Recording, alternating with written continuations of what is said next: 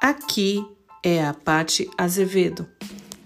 Corpo são, mente sã. Podcast sobre saúde do corpo, da mente e do espírito. Gente, boa tarde, tudo bem? Vou compartilhar uns insights com vocês que eu tive agora, né? Tava é, voltando para essa questão da atividade física na academia, tudo, e aproveitando aí, tocando o desafio dos 21 dias com as meninas que entraram no, no nosso grupo fechado do Telegram.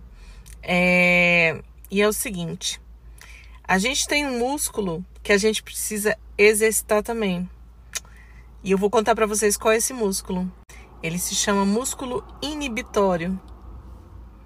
Inibitório? Como assim, Patrícia? Traduz isso aí. Vou traduzir, gente. É o seguinte: é um músculo que a gente tem que capacita a gente para tomar decisões que nem sempre são confortáveis. É, tirar a gente da zona de conforto muitas vezes quando a gente precisa dizer não para aquele alimento que não vai fazer bem para a gente naquele momento. Repente, abrir mão de uma coisa que a gente gosta muito, mas que a gente sabe que não vai fazer bem. É alguma coisa que é muito cheia de açúcar, que a gente sabe que vai viciar, vai intoxicar, vai inflamar mas a gente precisa abrir mão mesmo, né? Então a gente precisa exercitar esse músculo inibitório. E como que a gente exercita? Do mesmo jeito que a gente exercita um músculo natural, físico, né? A gente tem que gerar um desconforto.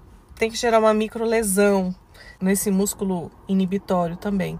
Do mesmo jeito que no músculo físico, né? Para ele poder crescer. Então muitas vezes a gente intencionalmente vai ter que exercitar é, essa capacidade de dizer não para certas coisas, de se abster de certas coisas, mas para fortalecer esse músculo, para fortalecer essa consciência. Então, isso é um exercício que a gente precisa aprender. À medida que a gente vai fortalecendo esse músculo inibitório, a gente vai ganhando mais força mental para aprender a dizer não, aprender a tomar as decisões corretas, ok?